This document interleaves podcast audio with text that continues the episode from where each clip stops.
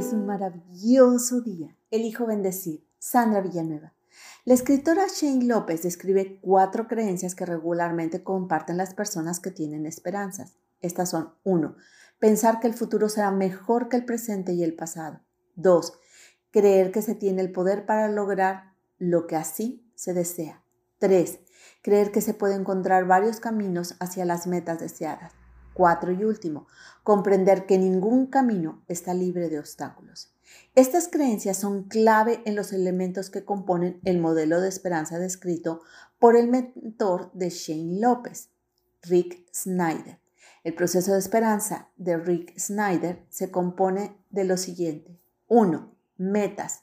Son los objetivos que guían la conducta. Pueden ser a corto, mediano o largo plazo es identificar el lugar en donde se encuentra la persona y hacia dónde se quiere llegar, qué se quiere hacer y quién se quiere llegar a ser. La esperanza se construye a partir de las metas que se consideran más importantes, las que emociona perseguir. Es importante que sean claras, específicas y, sobre todo, realistas. Mantener un equilibrio entre pensar positivo sobre el futuro y a su vez ser realista. Reconocer las barreras y encontrar soluciones para lograrlas no consiste en desear pasivamente. 2. Agencia. Este aspecto se basa en creer que se tiene un rol activo en el logro de metas y objetivos. Es encontrar el hilo conductor entre las acciones que se realizan y cómo es que van dando forma a la vida, ya sea para bien o para mal, de acuerdo a las acciones realizadas se basa en tomar responsabilidad de lo que corresponda y de esta manera mejorar las situaciones, seguir adelante con el logro de las metas a medida que se ve la conexión entre las acciones y resultados. También se encuentra la motivación y capacidad de persistir en el camino a pesar de los obstáculos. 3. Caminos.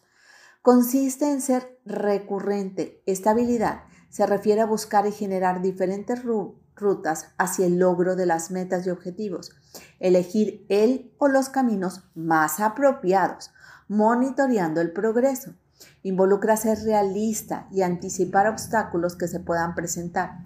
Es importante mantener la flexibilidad y, si es necesario, hacer cambio en los planes y o escoger mejores rutas hacia lo que se desea lograr. Cabe mencionar que cada uno de estos elementos interactúa con los otros de manera vinculada. Un cambio en alguno de ellos interactúa y afecta a los otros. Cuando cada uno de estos componentes son fuertes, aumenta la esperanza. Cuando alguno es débil, la esperanza disminuye. Es entonces cuando es importante intervenir para fortalecer este elemento que falta o que no se ha desarrollado. Las personas que presentan altos niveles de esperanza muestran un mejor desempeño y éxito académico, laboral, profesional, deportivo, además de presentar bienestar físico y psicológico, de tener mejores relaciones interpersonales. La esperanza impacta en la salud física, pues las personas se involucran en actividades como ejercicio, alimentación sana, reduciendo así la posibilidad de involucrarse en conductas de riesgo y así afrontar problemas de salud de forma preventiva. También hay relación con los niveles superiores de esperanza y tener una mayor satisfacción con la vida y darle bienestar y un sentido significativo a nuestro existir. Un hecho indudable es que en la vida se presentarán situaciones adversas y aquí la esperanza influye en la manera en que se enfrentará el estrés y se busca solucionar los obstáculos. Algunas investigaciones han mostrado que las personas con mayores niveles de esperanza les es mucho más sencillo generar caminos alternos hacia las metas, cuando lo que habían planeado previamente no había resultado como querían. Personas que tienen poca esperanza evaden las situaciones en lugar de enfrentarlas.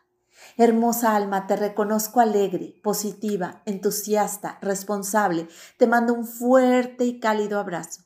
Sandra Villanueva, yo estoy en paz.